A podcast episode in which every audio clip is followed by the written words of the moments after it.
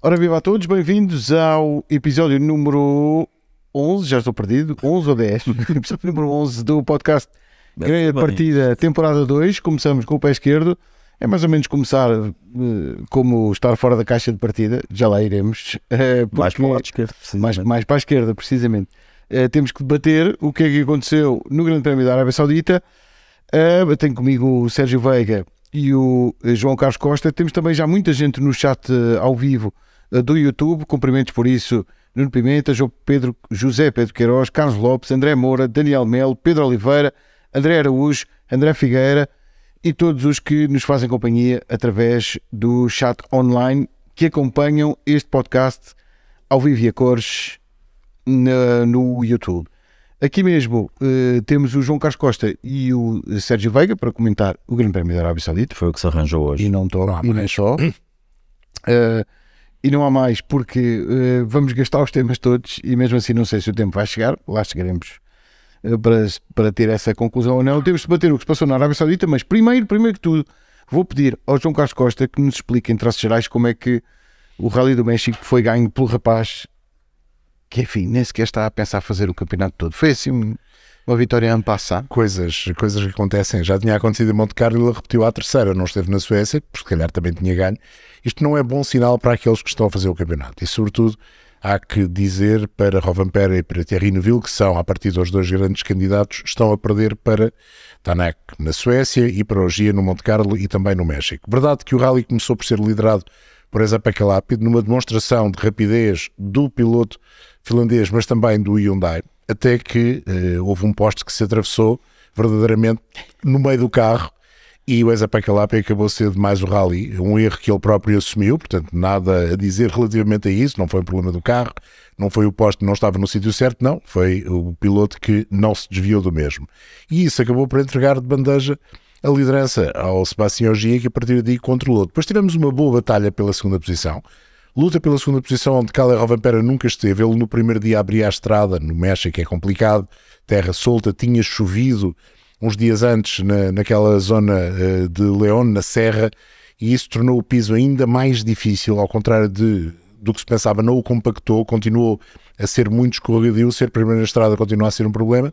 Ele perdeu quase um minuto no primeiro dia e uh, ficou sem grandes hipóteses de primeiro lutar pela vitória e depois sequer lutar pelo pódio. E assim, Windaf Evans e Thierry Neuville... O Windaf já... Não, uh, o Elfin, eu...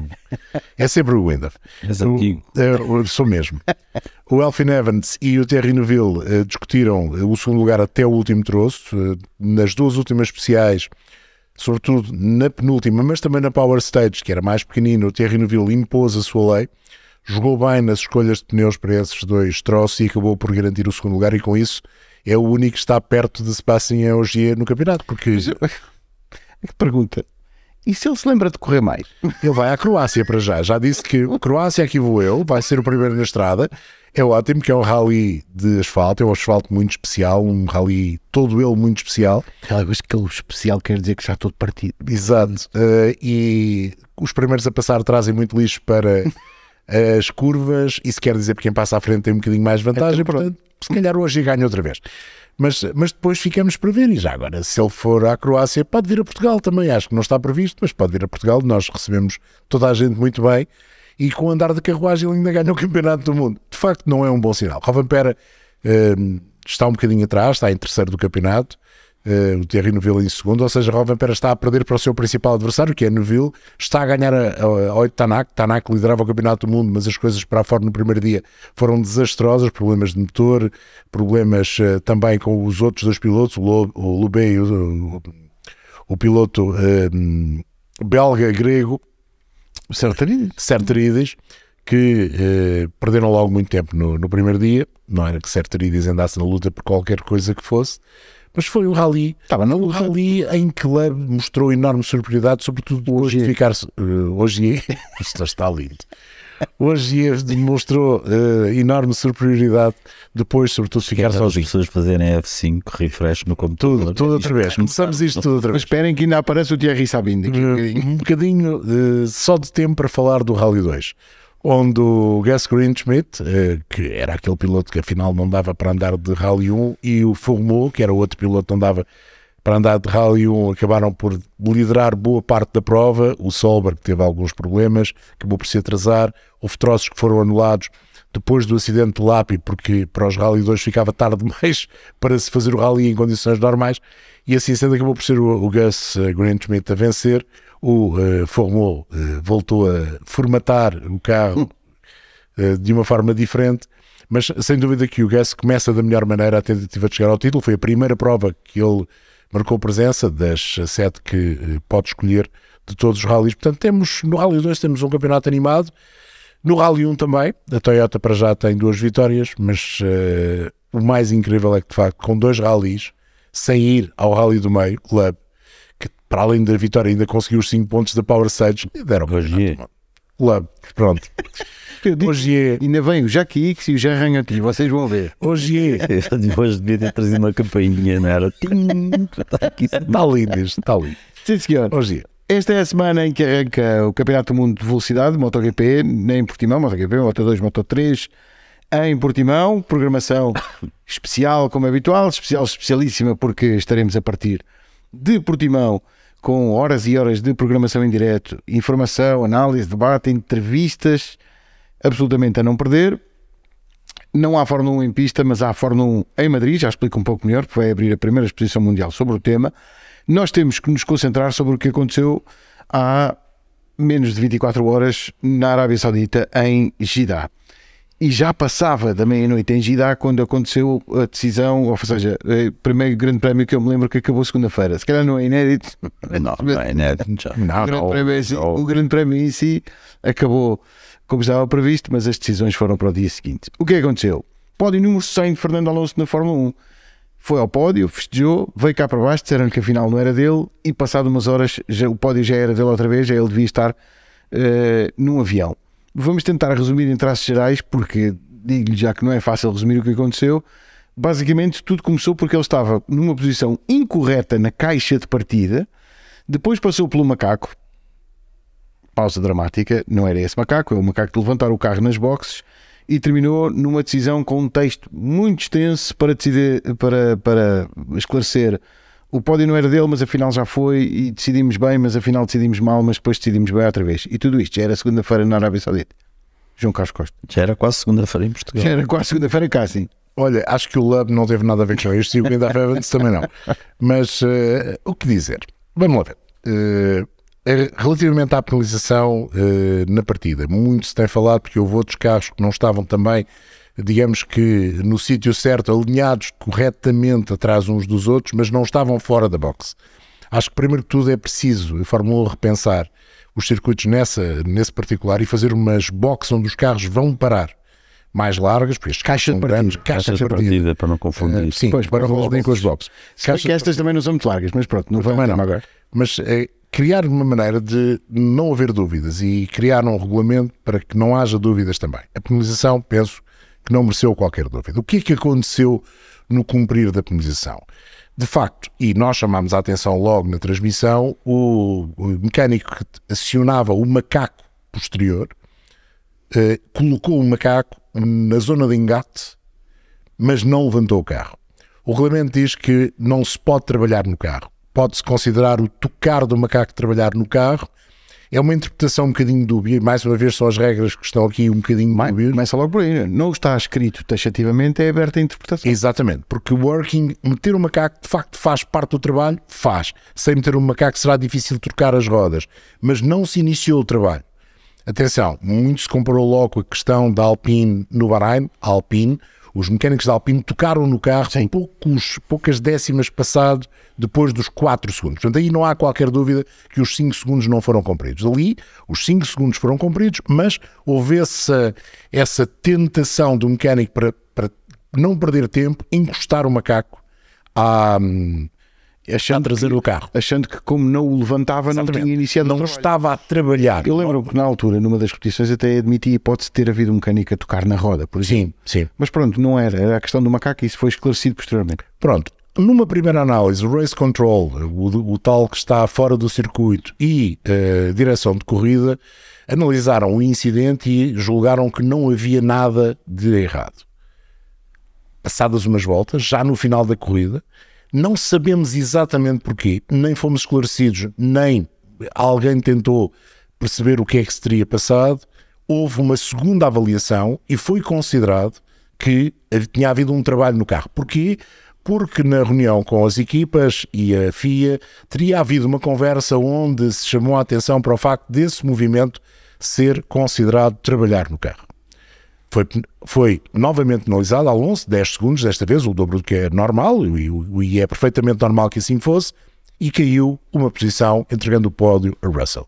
Aston Martin não gostou e foi ao colégio reclamar e apresentou algumas eh, imagens onde, em situações anteriores, segundo o que está escrito na, na própria redação da FIA, que depois publicou um segundo comunicado a dizer que não penalizava Alonso, apresentou sete vídeos com imagens de outras situações onde aquilo já tinha acontecido. Bem, jurisprudência. Uh, sim, a fazer jurisprudência. Para além disso, a FIA considerou que afinal a tal conversa com as equipas não era bem uma regra. O que é que eu acho disto tudo? Acho que a FIA esteve mal. Primeiro, uh, se tinha achado de uma forma de início o que é que mudou para a segunda, resolver penalizar, sem explicar porque é que isso aconteceu.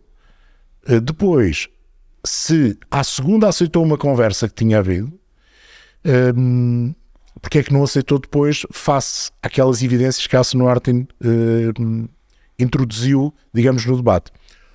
Minha opinião pessoal, uh, se é a minha pessoal, um, não há nada a fazer.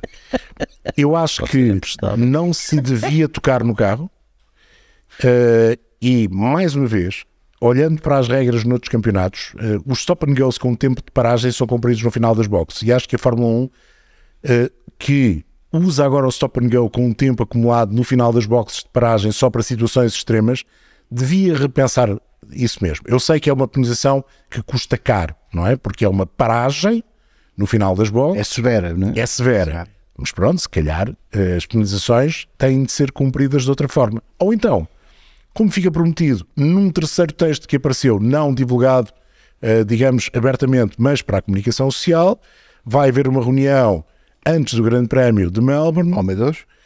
Uh, e mais uma vez, lá vamos ter aquela conversa habitual. Depois de ter acontecido isto, vamos olhar para o texto do regulamento e vamos rever o texto do regulamento. Era escusado, mais uma vez. Será que eu ia perguntar precisamente ao Sérgio? Eu, ao fim do terceiro parágrafo daquele primeiro comunicado, já estava cansado de ler. Também já era tarde aqui, já hum. não era tão tarde como na Arábia Saudita, já estava cansado.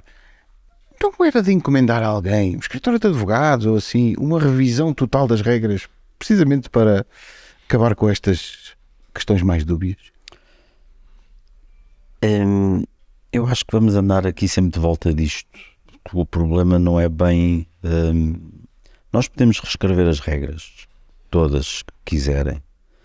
Um, normalmente, quando se reescreve as regras, uh, é, para tapar, é, é, para tapar algum buraco que foi usado e a tendência é sempre para as complicar ainda mais. Uh, mas podemos tentar reescrevê-las do zero e torná-las muito simples. Uh, e, por exemplo, escrever que é proibido tocar no carro ponto é torná-la mais simples, de facto. Há ali a distinção entre não os termos. Não se pode tocar, não se, não se pode tocar. Se tivesse tocar, não havia mas, dúvidas, uh, mas trabalhar sim, oferece Não se pode tocar, mas uh, como é que se para o carro sem, sem o macaco da frente? Tem que ser responsabilidade do piloto? Responsabilidade do piloto, não vejo problema não, nenhum. Não, aí discordo, porque o, o macaco da frente, onde o bico do carro toca, no pit stop, é o que faz com que o carro pare o mais tarde possível e perca o menos tempo possível para parar. Sim, mas é uma penalização? Não, não, não, mas é uma penalização que começa a contar no momento em que o carro para. Tem que ser responsabilidade porque, do piloto parar. Mas porquê é que o piloto está a ser penalizado e não parar o mais tarde porque possível? Porque ele está a ser penalizado? Não, mas a penalização só conta depois dele parar. Mas se ele Portanto, está ele não tem, a responsabilidade de parar o carro é dele mas não tem que perder tempo a parar o carro. ele tem, que, ele tem que ter a mesma hipótese que todos os outros têm de parar o carro o mais tarde possível. Sim. E para isso precisa de tocar com o bico na. Percebes? Não. Não percebo. Sim. Tem que parar o carro, ponto final. E porquê que oh, não se volta ao Lollipop Man em vez, em vez do macaco? A penalização só começa a contar depois do carro parado. E, portanto, ele para parar o carro mas aí, mas aí estás, estás a, a aplicar uma dupla penalização, percebes? Isso é como o cartão vermelho nos lances. É, é uma dupla penalização. Não só ele tem de estar parado, como não pode parar o carro da mesma forma que os outros podem. É uma dupla penalização. Mas é, um, é uma Percebes? dupla penalização, é um problema dele. Os outros 19 não têm nada a ver com isso. Mas então, então estamos a falar de duplas penalizações. Mas se, se, se, se assume que isto é para cumprir assim por todos, é igual para todos. Mas independentemente disso, onde eu quero chegar é que tu podes, eh, nós podemos ter todas as regras que quisermos e podemos reescrever isto tudo. Eh, aquilo a que nós temos assistido ultimamente é que eh, as equipas, as boas equipas pelo menos, além de terem bons pilotos, bons engenheiros, bons mecânicos, eh, bons caterings, como o da Red Bull, que é espetacular, Sempre. sempre. Não sei se o Max têm também eh, excelentes equipas jurídicas Sim. que, por muito simples que a regra seja, te vão conseguir provar, e não Que falávamos é- disso, que o cinzento ontem é vão, azul. vão conseguir provar que a Lua é mais quente que o Sol. Sim. E portanto vamos andar sempre de volta disto, por muito simples que a regra seja. Eh, e portanto está lançada. Eh, o ano passado o João gostava muito de falar do, do campeonato dos, dos contabilistas, mas também há um campeonato do- dos, Dos advogados. dos advogados. Dos juristas. Juristas. juristas. Sim, também, também, isso também existe, não é? Porque cada vez que, que uma equipa é penalizada, hum, como, como se viu, imediatamente a Aston Martin tinha em seu poder sete exemplos de coisas inacreditáveis que, nem, que ninguém se lembra. não é? Imagina o tamanho dos arquivos. Como é que uma equipa ali no circuito tem em seu poder sete vídeos de sete macacos que foram postos em penalizações? Portanto, eh, há um escritório de advogados a acompanhar cada equipa, não é? Portanto, um daqueles caminhões não devem ser peças subexcelentes. Isso, É, é, um, entram no é um escritório de advogados. Os advogados não, que estão fora. Não entram no cost cap. Não, porque são empresas externas. É uma subcontratação. Quando falamos de advogados, é, é obviamente a, a parte da direção desportiva da equipa, não é? Que, mas, mas que também, por exemplo, o da Red Bull é advogado. É o Jonathan. Depois mas era advogado. Não, é Jonathan mecânico, Whitley, não, é mecânico, mecânico. Mas tinha uma Sim, formação, mas especialização tem uma especialização. tinha uma sim, formação é- depois em, em, em direito. Agora, eh, é assim, então voltamos àquela questão que eu dizia há pouco, que é ou mudam a regra e fazem a regra muito definida, ou então, no próximo grande prémio, eu se fosse diretor de equipa fazia de imediato duas coisas. Macaco metido à frente e atrás, sem levantar, e pistolas metidas na porca. É exatamente a mesma coisa do que aconteceu. Porquê é que não está escrito? Porquê é que não está escrito? Mas Ou na próxima corrida já há regras novas. não sabemos o que é que eles vão fazer. Vamos, vamos supor que eles não mudam o texto na perspectiva de eh, não se pode tocar no carro. E Eu acho que é isso que vai acontecer. Tu achas também, todos nós achamos. Mas estamos a falar da Federação Internacional do Automóvel e às vezes há surpresas e, sobretudo, quando as equipas são, são chamadas à coação para discutir. Normalmente acontecem algumas surpresas. Eu, se fosse diretor de equipa, tinha descoberto: olha, consigo. Aliás, nada de novo.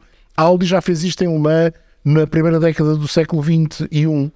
E eh, exatamente porque explorou uma regra que depois foi alterada e passaram a ser cumpridas apenas penalizações no final da linha de boxe. Que eu acho que era o que devia ser. Stop and go mais 10 segundos. Porque era até para fazer com que os pilotos tivessem ainda mais cuidado. Porque sabem que se tiverem de parar nas boxes e cumprir uma penalização, vão ser muito prejudicados na sua corrida. E acho que é um erro, é a minha opinião, é um erro cumprir-se penalizações nas paragens das boxes. Mesmo, podemos dizer, ah, porque alguns podem cumpri-las fora da paragem, somando 10, 10 eh, segundos ao tempo final, ou 5 ou 10 segundos ao tempo final, se não houver outra paragem. É verdade, não há grande diferença a esse nível, mas eu penso que uma penalização é exatamente isso. É um penalty. Faça um favor de parar nas boxes, cumpra a penalização. Não é preciso ser como acontece nas provas de resistência, que às vezes chegam a ser penalizações de 3 minutos. Mas se calhar 5 segundos paradinho, travar e arrancar. Eu sei que as equipas vão dizer, ah, mas depois gastamos a embreagem. Mais uma vez, tenham cuidado. Estás, estás a falar do Stop and go. stop and go sim, puro. Sim, stop and go puro. Em que não se pode mexer no carro e ele vai-se embora. vai-se O embora. que, é que, o que é que é feito de uma, de uma penalização que havia antigamente e que já há muito tempo não é usada, que é o drive-thru?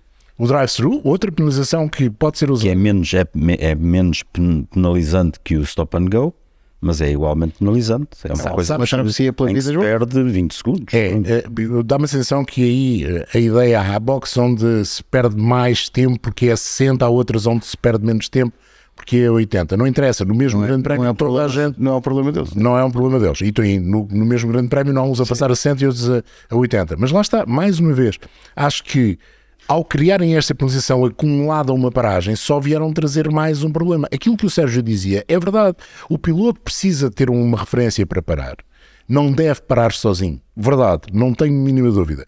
Mas a FIA não tem três boxes em cada grande prémio. tem, Porquê é que uma delas não tem um posto de penalizações? pois, Se tem um posto para a balança, por que não? Por que não? fica a ideia. Aliás, a- até tirar o posto da balança de vez em quando e dizer, olha, Mas acho que Não, a balança a não, corrida não é para isso, não é? Na balança não, exatamente, na corrida não há balança. Portanto, olha, Isso é um stop and go, mas pode-se fazer, há pode-se dizer, ah, mas espera, Olha, uma finalização gira. por acaso é ir à A balança, corrida tem que ser pesado o carro. que há bem ser pesado. Podem dizer, ah, mas há alguns circuitos onde a saída, estão a ver, é complicado estacionar o carro, porque, reparem, há circuitos onde não se fazem hum, simulações de arranque à saída das boxes. É como quiserem. faz-me lembrar, João, mal comparado, e desculpem uma comparação, faz lembrar aquele, aquela do futebol que é aquele cartão amarelo foi muito injusto. Não tivesse feito falta. Bom, temos que avançar, desculpem. Sim, acho que se perdeu muito tempo com. Alonso é terceiro. No meio Foi tudo, terceiro, pódio número 100 na Fórmula 1. É. E, e bem, e bem, até os Pedro, já agora, já agora é assim, eh, foi o pódio número, número 100 mais difícil de alcançar. Não são muitos os que chegaram ao pódio número 6, eh, número 100, só 6. Mas ele demorou 19 anos, 11 meses, 24 dias.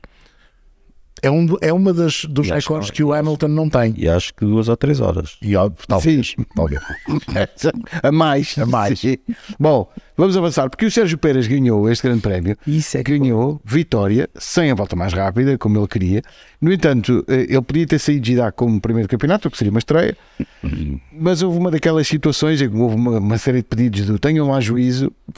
Fez-me lembrar uma daquelas situações dos irmãos que estou a brincar e há um que já às vezes dizer Oh mãe, o Verstappen está a correr muito depressa à volta da mesa. O único pedido, tenham lá juízo, foi o do Sérgio o Pérez. Pérez. Foi o único só. Porquê? Porque o engenheiro do Max Verstappen lhe pedia para ele acalmar o ritmo e Ele assim nada. fazia o mesmo ao Pérez e dizia, ok, e ele já está a andar devagar. Não, ele fez 32,6. Então porquê me estás a pedir a mim para fazer 33,0? Claro. Não, era 32,6 mais 0,4. Mas Que é uma nova medida. Isso foi o que eu te disse. Mas depois há uma altura em que ele diz, ah, tenho um juiz, tenho um juiz, e a dada altura eles devem-se ter fartado disto e disse, "Ah, lutem lá, push, you're free to push, ou seja, andem lá como quiserem e seja o que Deus quiser. Ah, isto vai ser assim, não vai? Vai depender do Sérgio Acho Pérez. tem de ser assim, porque o, o, o Pérez, depois da corrida, eh, revelou que, que no Bahrein, se não tivessem andado tão à vontade, eh, se tivessem tido que forçar o andamento, que, que não tinha a certeza se o carro teria chegado ao fim. Que os Red Bull têm alguns problemas de fiabilidade, que têm andado meio escondidos, eh, que vieram agora de cima nos treinos, mas que o Pérez revelou que no Bahrein aquilo teve ali por preço por um fio e que foi graças à, àquele andamento em ritmo domingueiro que, que ele conseguiu chegar ao fim da corrida eh, e conseguir o, o segundo lugar. Portanto, de facto, quando ele diz à equipa, acham que faz algum sentido nós andarmos neste ritmo? Hum, Mas haja alguém com bom senso ali no Mas a, a resposta não pode ser só, digo eu, pedido ao Sérgio Pérez, porque há outro piloto, na mesma circunstância, numa circunstância diferente, porque ele quer ganhar, que é o Max Verstappen. Nós temos aqui um vivo do Max Verstappen, na entrevista ao Pedro Camilo. Eh, Ele já tinha dito: Eu não ando aqui para ser segundo classificado, satisfeito por ter recuperado, insatisfeito pela situação que o levou à decisão desta corrida. Segundo disse à Sport TV, a luta é entre ele e o Checo. E por isso, se só o carro dele é que tem avarias, então ele está numa luta desigual. Vamos ouvi-lo. see Sergio as your only rival at these points, or others can come along to, to fight with you guys? Yeah, at the moment it's definitely between us. Uh, I think our car is of course working really well, so that's why it's even more important, of course, to not have any uh, any issues with the car, which uh, we had this weekend. So uh, we have to do better. numa corrida em que ele recupera 15 para segundo, com a hipótese inclusive de poder ter estado na discussão pela vitória se o piloto que ganhou não tivesse andado igualmente bem e, e andado em determinados momentos da corrida melhor que ele. E ele dá este recado público, uma espécie de puxão de orelhas em que diz: Ok, mas temos que fazer melhor porque não chega e não posso ter estes problemas que condicionam o mesmo fim de semana. O meu fim de semana. Eu acho, eu acho que isto tem, tem muito a ver com os ouvidos com que ouvimos esta declaração. Eu acho isto uma declaração perfeitamente normal. Ele diz que é entre nós, porque os outros carros estão muito mais lentos e já que é entre nós convém não- que os carros não tenham problemas. E, ou, e neste caso foi o dele que teve. Ah, noutros casos poderá acontecer que seja o do Pérez que tenha problemas. E não te pareceu um tratem bem do meu carro porque o outro, pelos vistos, parece um relógio? Não, sinceramente não. Agora, parece-me que é um piloto que está frustrado porque, porque eh, não conseguiu ser primeiro e, e ele disse não gosta, não gosta de não, de não ser primeiro e, e viu-se viu-se que ele com que ele no pódio estava com, com um ar de funeral, um ar de enterro que, que, que impressionava. Eh, está chateado, de sábado. está chateado, Mas sábado estava contente. Não, mas não estava verdadeiramente com ar de enterro. Por- porque achava que ia ganhar mesmo assim.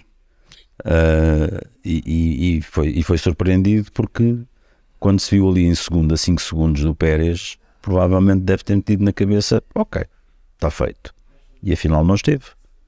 E, e, Por isso é e que eu não que acabou nada é- satisfeito. Por isso é que eu acho que não é só uma declaração, que é uma espécie de recado. Ok, eu tinha tudo para ganhar esta corrida, só não ganhei porque vocês me fizeram arrancar Mas 15 isso, quinto. mas isso, isso é um comportamento que já vem de trás. Te lembras o ano passado da- das duas ou três vezes que houve problemas no carro, tanto em treinos como em corrida, eh, o recado era sempre isto é inadmissível, isto não pode acontecer.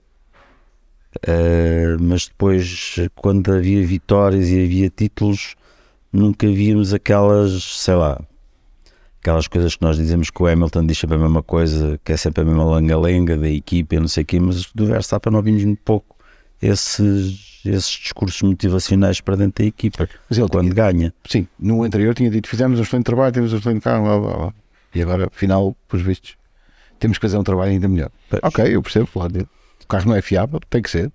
Eu não, não, não ia dramatizar já muita coisa. Agora que ele ficou, ahm, como dizem os brasileiros, puto da vida, ficou Mas sabes não, há, não há hipótese de entrar outro na discussão, só é entre os dois. para já para já. fica, fica por ali, porque não vejo como as outras três equipas que estão mais perto e todas as outras já lá vão lá chegar.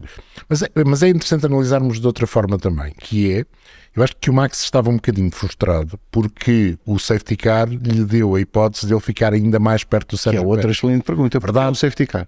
porque o safety car já lá vamos. Ahm, ele teve a oportunidade de estar não logo na traseira, mas rapidamente na traseira do, do Red Bull com o número 11. Mas o Red Bull com o número 1 nunca foi mais rápido que o Red Bull com o número 11. E essa é a questão que ahm, nos pode fazer levar a pensar que de facto o Sérgio Pérez neste circuito é uma máquina. Não o tinha sido na qualificação. Não achei que a volta de qualificação Sérgio Pérez, apesar de ter feito a pole, fosse assim algo do outro mundo. Não era uma volta Verstappen em Gidá 2021 até bater. Eh, Se calhar por isso é que foi melhor, porque lhe deu a pole e essa de 2021 não deu a pole Verstappen. Mas ficou a ideia que em condição normal, vamos, vamos eh, pensar se Verstappen e Sérgio Pérez saem da primeira linha da grelha e Sérgio Pérez arranca na frente. Verstappen teria passado com facilidade Sérgio Pérez pelas voltas finais. Não me pareceu, porque sempre que o Verstappen atacou, o Sérgio Pérez atacou de seguida. Apesar de passar primeiro e ser Verstappen, depois ia rebatendo os tempos de Sérgio Pérez, mas nunca houve uma diferença. O Sérgio ontem analisava isso, dizia foi um segundo máximo de diferença reduzida. Baixou de 5,5 para 4,5. 4,5. Sim. E numa Bem, em quan- 15 voltas. em 15 voltas, não foi propriamente de uma volta para a outra, foi em 15 voltas. E essa é a boa notícia em termos de campeonato. Será que o Sérgio Pérez, noutros circuitos, noutras circunstâncias, conseguirá fazer isto outra vez Eu espero que sim. em corrida? É a expectativa que, que temos, porque a diferença dos, dos Red Bull é, é substancial.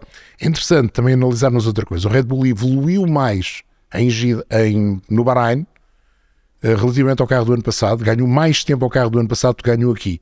Ganhou mais de 4 décimas por volta ao carro do ano passado no Bahrein e aqui só ganhou 3 décimas. Fruto da, da corrida, como ela foi, se Verstappen tem ficado de frente, seria diferente? Talvez não.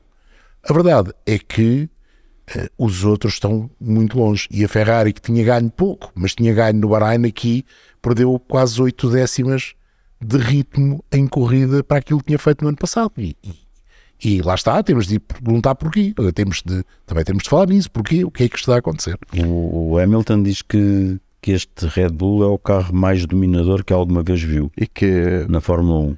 e que, E vai- que ele não guiava. E ele, ele sabe mais ou menos do que é que deve falar. Sim, ele sabe, do que é que eu acho que ele percebe é? do assunto. Mas que ele não guiava, é o mais admirador que ele não guiava. A propósito disso mesmo, durante este fim de semana tivemos, eh, e, há- e- e fica a minha palavra, pelo menos, a homenagem ao Toto Wolff não ter escondido, penso eu, pelo que ele disse, não, teu- não escondeu eh, nenhum jogo. Ele basicamente, eh, ele não disse isto desta maneira, mas eu vou dizer que o carro não presta e este conceito é mais ou menos para o lixo.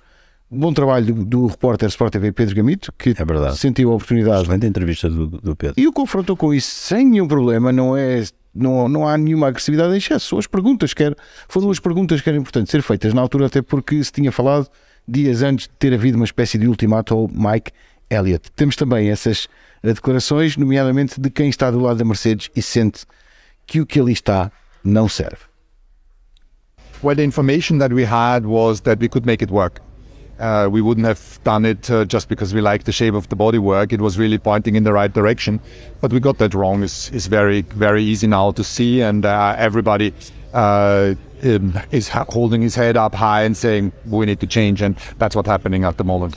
Uh, are some, there are some rumors that uh, Mercedes is already testing a new concept um, that has to do with the side pods. It's more the whole, co- you know, the whole concept means uh, all of the aerodynamics and some of the mechanical bits that were designed um, for this uh, specific performance window. And uh, yeah, we are we're looking at all of that. Uh, is it true that you gave Mike Elliott an ultimatum and uh, there are also some talks about the returning of uh, James? Is that uh, true? We don't give anybody ultimatums in the team. We, we what we do is tough love. We know we discuss things very openly. Uh, we all share the same objectives about uh, wanting to uh, fight for world championships, and Mike is no different to that. Ah, it's nothing else. It's just me. I mean, besides the fact that with the car isn't the best we've ever had it, it's just me. I'm just not not. I've not been able to um, connect with the car for the last 18 months and or the last 14, 16 months, whatever it is, and I just can't get it. Can't get it uh, together. So it's uh, it's tough.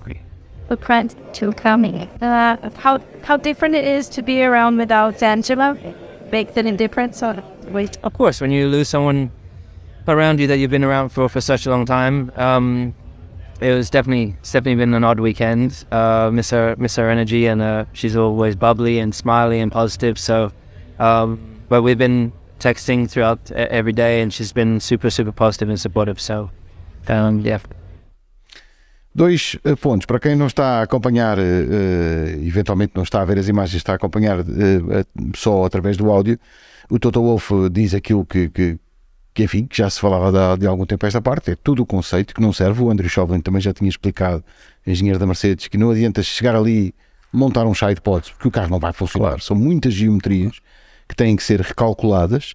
Uh, disse que não fez nenhum ultimato ao Mike Elliott, porque a equipa lida toda uh, com os sucessos e com os desaires. Tough love. Tough love, tough love aqui é amor duro, é... enfim, não vamos avançar por aí. Uh, há um pequeno shift, uma pequena mudança em relação ao que disse o Lewis Hamilton, e vou-me remeter ao que ele disse aqui, que neste momento é ele que não está a, a conseguir uma ligação muito muito conseguida, conseguir conseguida, isto não é bonito, não está a conseguir ter uma excelente ligação com o carro nesta altura, disse o mesmo no final da corrida, que se enganou no setup, que não, não era aquilo, não, ele não estava bem preparado para, para enfrentar esta corrida, no fim de semana é que ele ficou, sobre a Angela, ficou sem a Angela Collin, que era a sua assistente pessoal, para além de fisiatra, fisioterapeuta, etc., Hum, não, não questiono que esteja alguma coisa ligada a isso, duvido até que esteja ligado a isso, mas o shift que eu, que, que eu me refiro é que o Lewis Hamilton até aqui tinha sido o carro, o carro, o carro, e agora é ele que não está ligado com o carro. Isto é mesmo assim? Para um piloto confessar isso, eh, não é? É a última coisa que um piloto confessa é que o problema é dele. Nós, eh, a lista de desculpas de um piloto é.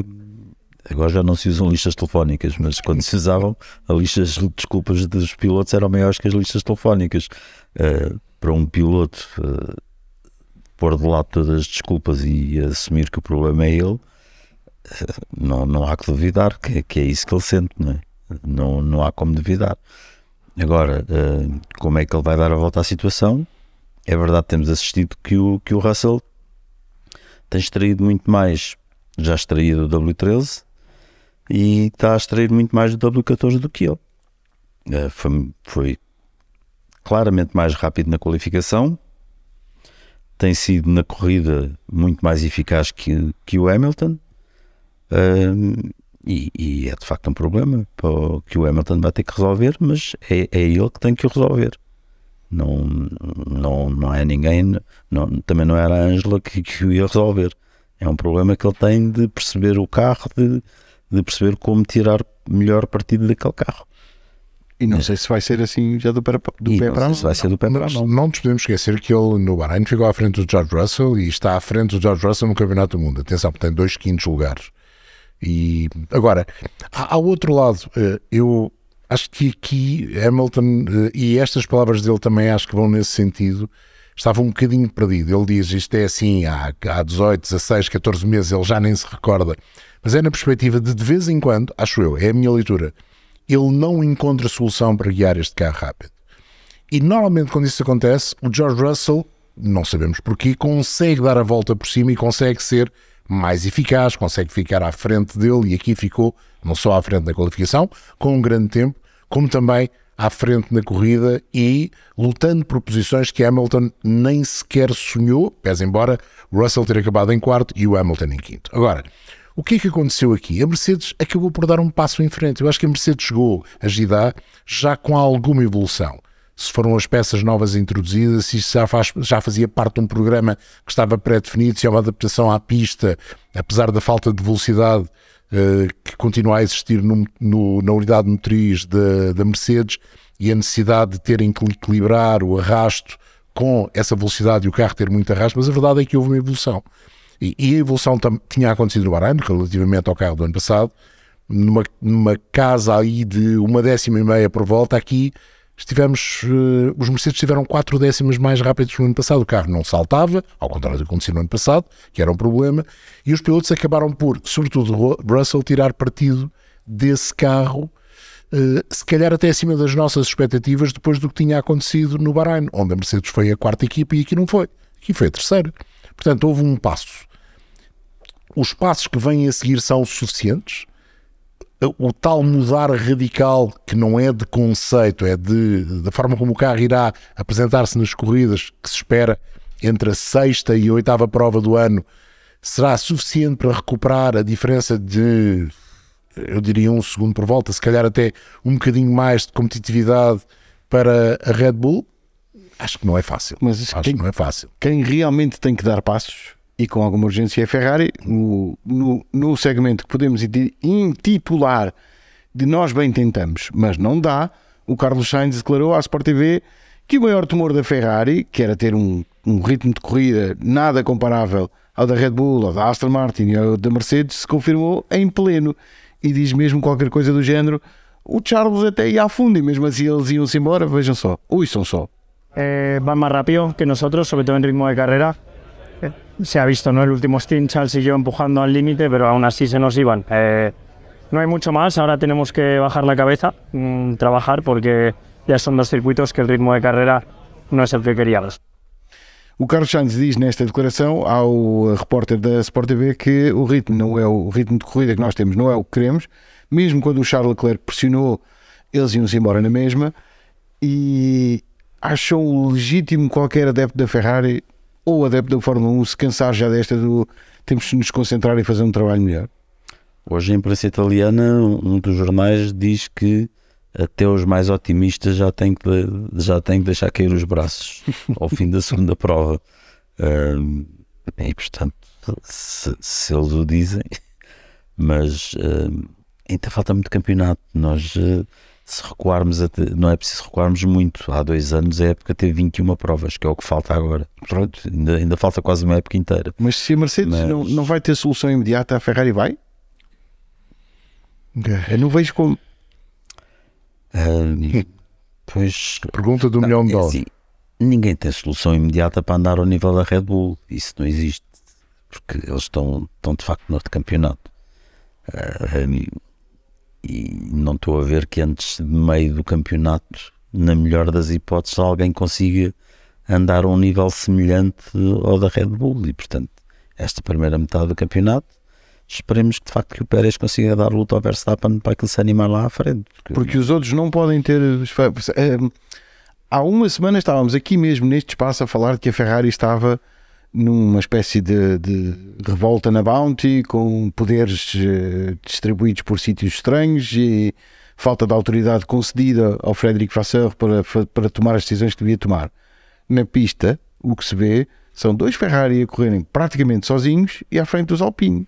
Não muito longe, Para, com os dois Mercedes. olhando para No o quadro, Land para olha- olhando para o quadro de, de Gida, eu até acho que mesmo com o abandono do Leclerc, eu acho que Gida foi pior que o Bahrein. Muito pior. Mesmo com o abandono do Leclerc no Bahrein, eu acho que Gida foi pior que o Bahrein. Isso é- E isso é preocupante. Tendo a concordar, sim. Todos os carros terrível com a realidade. A a Martin está numa classe à parte em termos de evolução, porque vinham de um patamar muito mais baixo. Mas as outras três, que estão na luta, digamos, pelo top 4, todas elas evoluíram nas duas provas, umas mais do que outras. A Red Bull eh, assim assim, eh, mas sempre a evoluir. A Mercedes mais agora do que tinha evoluído no Bahrein. Ferrari agora levou sete décimas para trás. E esse é um problema. E o Carlos Sainz, eh, já depois do final da corrida, disse outra coisa que deixou talvez os tifosi, ou deve deixar os tifosi preocupados. Ele diz que com este carro, com o SF23, ao contrário do que acontecia com o F175, voltam a ter um desgaste forte do pneu quando estão na traseira de outros carros, que não conseguem resolver o problema de andar na esteira, que os outros carros já conseguem produzir ar sujo em quantidade e que esse ar sujo prejudica o Ferrari. Palavras de Carlos Sainz.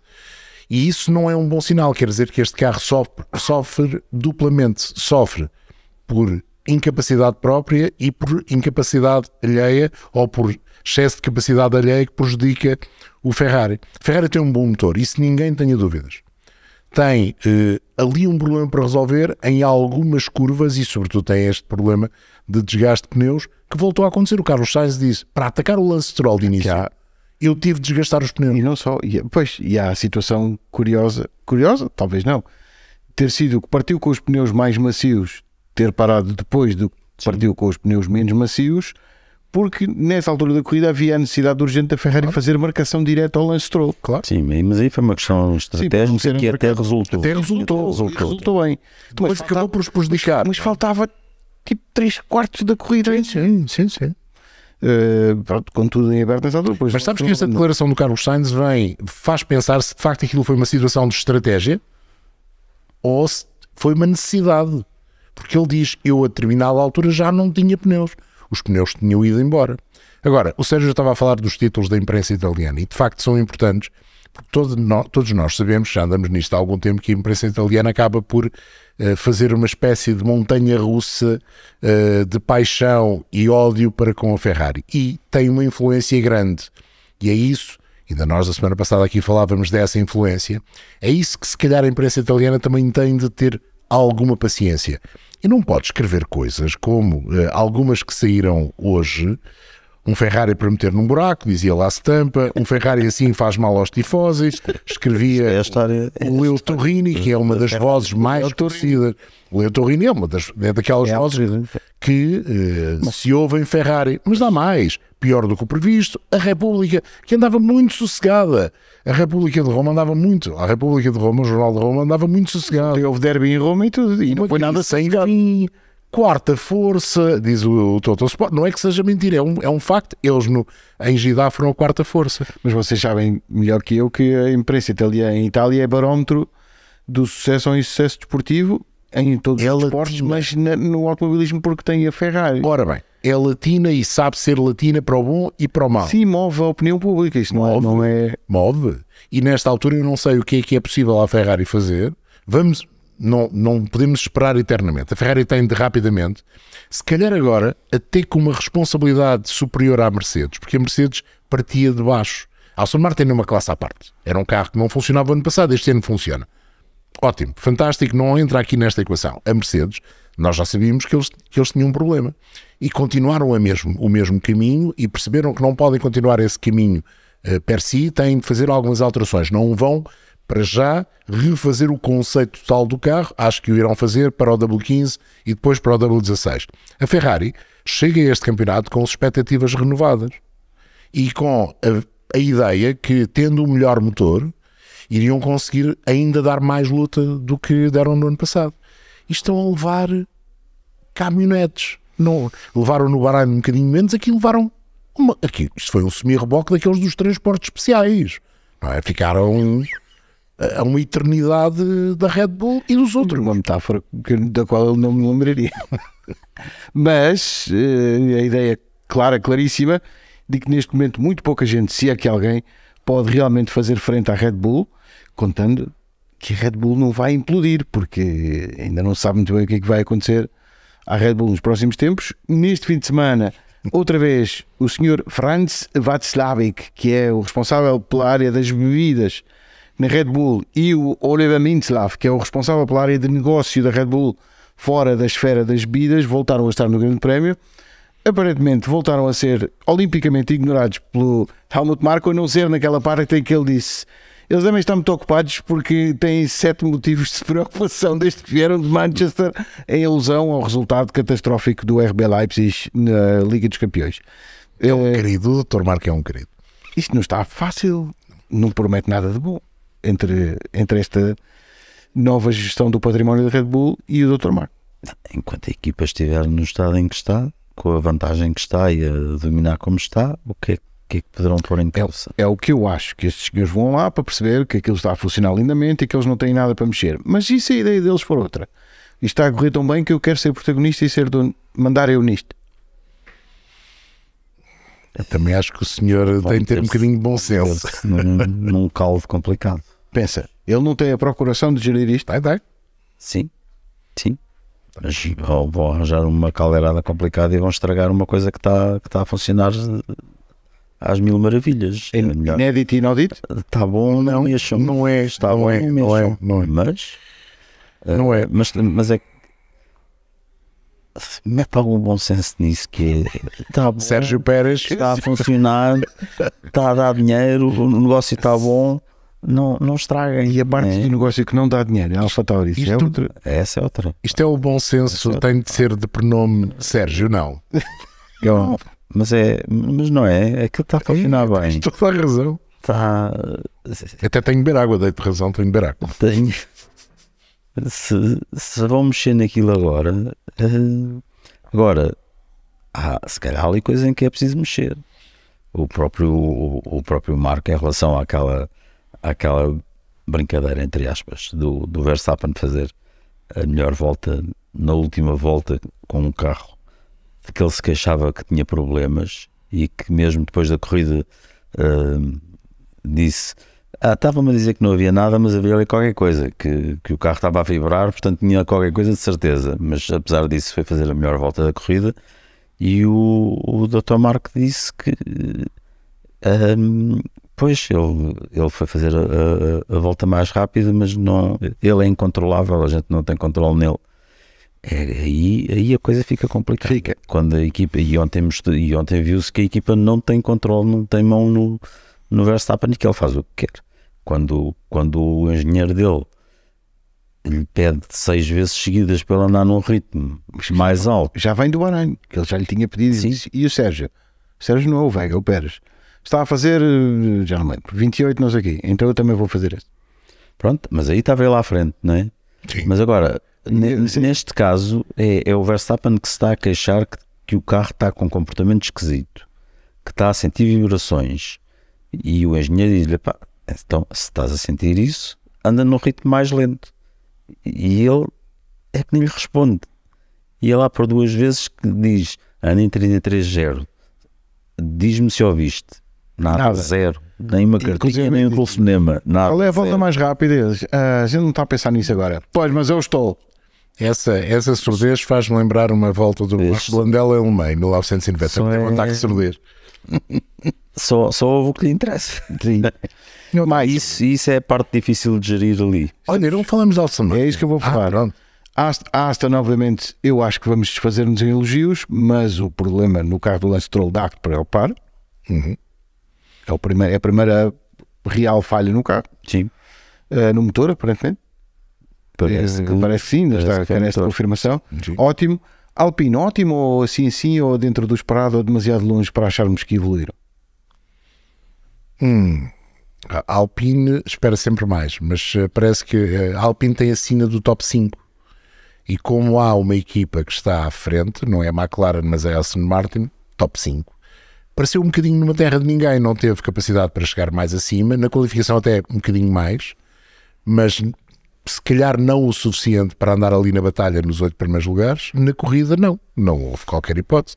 Fez o que tinha a fazer, sim, não dá para mais, para já não parece. Eh, agora, vamos ver. eh, vamos ver se a Alpine vai estar sujeita a um bocadinho, eh, como aconteceu com a Haas ou como aconteceu também com a Alfa Romeo, dependendo do circuito, para estar mais ou menos competitiva. Dar um trambolhão maior ou ter uma, uma subida um bocadinho hum, maior do que esteve eh, agora, ou uma, posi- uma posição em termos de classificação maior. Acho que é difícil entrar no top 4, para não dizer impossível nesta altura. A minha dúvida é se eles estão fixos no top 5. São o quinto, a quinta força. Essa é a minha dúvida. Parece que sim, mas a ideia que a Alpine neste momento é claramente a melhor dos outros. O problema é que os outros no ano passado eram 7 e neste momento os outros são só 6 Exato. porque a Aston Martin subiu, Descolou. Subiu para a Liga dos Campeões. a, a batalha, a batalha, eh, a Alpine está na mesma posição do top 5, mas a batalha direta com a outra equipa para o quarto lugar não existe porque a Aston. Martin está muito à frente. Não, e o ano passado era top 4. E era top 4, sim. Aston Este ano Martin, é top 5. o Aston Martin gostava que a Aston Martin resolvesse aquele problema de arrasto que o carro tem, eh, problema entre aspas, eh, porque lhe falta um bocadinho de velocidade. Sabes o que me surpreendeu mais na Aston Martin? A forma como eles faziam o primeiro setor na qualificação. Nós não analisámos essa volta, analisámos eh, Pérez contra Leclerc, mas era impressionante. O Lance Stroll e o Fernando Alonso, a forma como exploravam o Aston Martin no primeiro setor, era de facto impressionante. depois não tinham pneu para o final da volta, ou, ou pareceu-me. Uh, no caso do Lance Stroll já era uma segunda tentativa e se calhar já não teria o deployment de potência total porque fez duas, duas uh, tentativas seguidas. Verdade que ele no- na primeira abortou cedo e portanto pôde recarregar, mas mesmo assim acredito que já não tivesse tudo. O que falta a Aston Martin? O arrasto é aerodinâmico só ou é déficit de motor? Não sei, não sabemos. E se calhar não vamos saber tão cedo. Pronto. Haas eh, teve que arrancar um ponto a ferros e literalmente tiveram que tirar o Yuki Tsunoda da décima posição para conseguir ficar com o último ponto para a suprema irritação do, do baixinho japonês. Eh, a Alfa Tauri, a Alfa Romeo, a Williams e a McLaren hum, em patamares diferentes. Para a McLaren continua a parecer-me claramente um desastre. Para a Alfa Tauri e para a Alfa Romeo ainda há sinais de que as coisas podem mudar ao longo do A Alfa campeonato. Tauri, a corrida do Sonoda foi incrível, bastante interessante. incrível. Muito boa. bastante interessante. muito boa, ele não tem mais apoio, o De Vries esteve o tempo todo longe dele, portanto não havia nenhuma manobra estratégica E não fez, e não fez uma, uma ação de treinos. E perdeu um treino, exatamente. Menos recolha de informações. Portanto, é esta a hierarquia de forças que temos neste momento. Fórmula 1 regressa eh, dia 2 de março, com o Grande Prémio da Austrália, 6 da manhã, vai ser duro, mas vai. O Tecnicamente ainda é, é de abril, não é de março. que é que eu disse? Março, Março. Não, 2 de abril, desculpem. Eles passam em leve do Pedro Nascimento. Tecnicamente ainda é 1 de abril, porque às 6 da manhã ainda é 1 de abril. Então, se calhar é mentira. Eh, mas pronto, como a hora muda no fim de semana anterior a esse, se calhar, olha, eh, podemos dizer que vamos depois E muda nesse fim de semana na Austrália só. Atenção. Vamos aproveitar para ter um, um domingo depois glorioso, aproveitar um domingo de sol de forma, Vamos dormir para a praia. De forma espantosa a dormir no cadeirão, da- ao sol, Eu fui- apanhar o, o primeiro escalão do ano. A ver não corridas de faça NASCAR. isso, não faça isso, NASCAR. não faça isso, porque há NASCAR eh, no Cota, não é? Sim. No Texas. Ah, então é bem. Com é Kimi para o- Raikkonen. para o João Carlos, o João Carlos Cota. Obrigado, é o querido. Eh, com o Kimi Raikkonen e com o Jensen Button. É pá, que maravilha. Dois ex-Fórmula 1 na, na NASCAR. Antes disso, o tema Fórmula 1 não se esgota porque esta semana mesmo vai ser inaugurada a primeira exposição mundial dedicada ao tema global da Fórmula 1, com chancela da própria Fórmula 1. Vai decorrer até 16 de julho no IFEMA, em Madrid. As entradas custam 19,99, salvo erro, por visitante. A Sport TV vai lá estar eh, para a inauguração, para tirar um retrato do evento e para lhe mostrar o que é que pode ver nesta exposição em Madrid. Agora, Convidado, não. Hum? Foste convidado. Fui, fui e por isso é que temos de terminar aqui, porque eu tenho que me pôr ao caminho, porque ainda Vai a pé, ela vais a chegar- pé. Sim, sim. É pé. É uma penitência que eu tenho que fazer. Eh, Não vai de barco para o pequeno Porto. João, o João disse duas vezes Sebastian Love, mas eu é que tenho a penitência. Pronto. E, quem, e, e fica perto do aeroporto. Quem arranjar aqueles bilhetes baratos de avião, Olha, fica perto do aeroporto. e o último a chegar é um ovo podre. Estamos de saída deste grande partido. Obrigado pela sua companhia e marcamos encontro na próxima semana, aqui mesmo nestes espaços, ou nas plataformas de podcast, ou na antena da Sport TV. É um grande prazer estar consigo. Obrigado, Sérgio. Obrigado, João. Obrigado a vocês que estiveram desse lado. Um abraço.